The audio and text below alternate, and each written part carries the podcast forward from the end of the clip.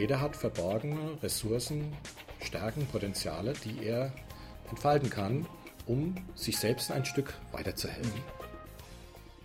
Hallo liebe Hörer, herzlich willkommen beim Management Radio. Mein Name ist Wolfgang Eck. Coaching und Work-Life-Balance, das sind zwei Begriffe, die zurzeit besonders in Mode sind. Der Druck auf Führungskräfte, auf Mitarbeiter in den Unternehmen steigt. Wie kommt man zurecht mit dieser Arbeitssituation, mit, mit dem höheren Druck, den es offensichtlich durch die Finanzkrise auch gibt?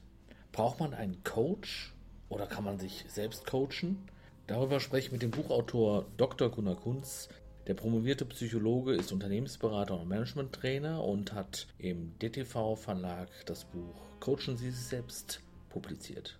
Herr Dr. Kunz, herzlich willkommen bei uns hier im Management Radiostudio Rhein-Main.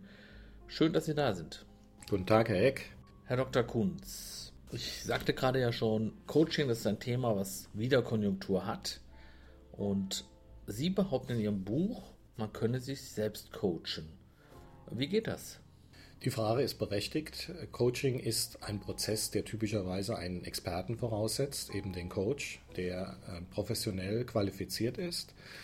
Sich selbst zu coachen, das hat natürlich Grenzen, denn äh, man kann ja nicht sich selbst äh, gegenübertreten und deshalb idealerweise hat man einen Coach, der auch eine gewisse Neutralität und Distanz, Kompetenz besitzt. Deshalb sich selbst zu coachen, kann immer nur ein Ansatz sein, der vielleicht auch an Grenzen stößt, aber der zumindest lohnenswert ist. Denn nicht immer ist ein professioneller Coach verfügbar, nicht immer kann er finanziert werden, nicht immer hat man die Zeit, um sich längerfristig in einen Coaching-Prozess zu begeben. Und jeder hat verborgene Ressourcen, Stärken, Potenziale, die er entfalten kann, um sich selbst ein Stück weiterzuhelfen. Welche Anwendungsfelder gibt es konkret für ein Eigen- oder ein Selbstcoaching?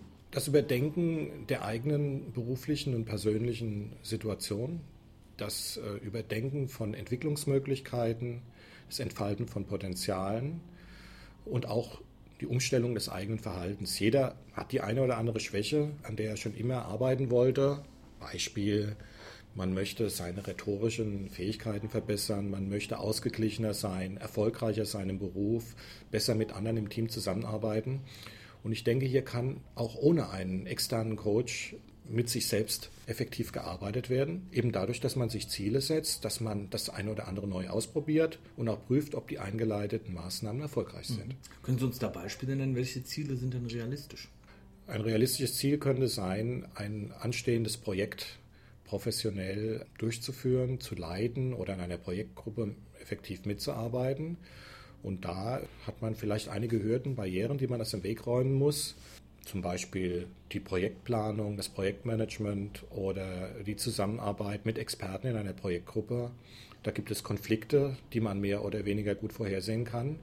Und man kann versuchen, im Selbstcoaching eine gewisse Systematik, Effektivität der eigenen Arbeitsweise zu planen und sich auch selbst beobachten, wie mache ich es konkret, wenn schwierige Situationen auftreten, sich zum Beispiel Auszeiten nehmen, andere befragen, wie das eigene Verhalten wirkt, nachdenken, was man äh, an alternativen Verhaltensweisen einsetzen kann, wie man Probleme löst. Also sich selbst etwas kritisch unter die Lupe nehmen und dadurch noch effektiver arbeiten. Mhm. Da wäre das Projektmanagement ein gutes Beispiel. Wie kann man äh, persönlich Erfolge sicherstellen? Das ist schwierig, das zu garantieren, dass man Erfolge erreicht. Man kann es versuchen. Äh, dadurch, äh, dass man beobachtet, wie wirkt mein Verhalten auf andere. Also ein typisches Beispiel für das Selbstcoaching wäre die Auswirkungen der eigenen Kommunikation, der eigenen äh, Verhaltensweisen, des eigenen Vorgehens auf andere zu überprüfen. Und da kann man versuchen, das eine oder andere besser zu machen Einfach schon dadurch, dass man sagt, ich möchte erreichen, dass andere zufrieden sind, dass sie ähm, gemeinsam mit mir Ziele verfolgen, Probleme lösen und dass man sich Feedback holt.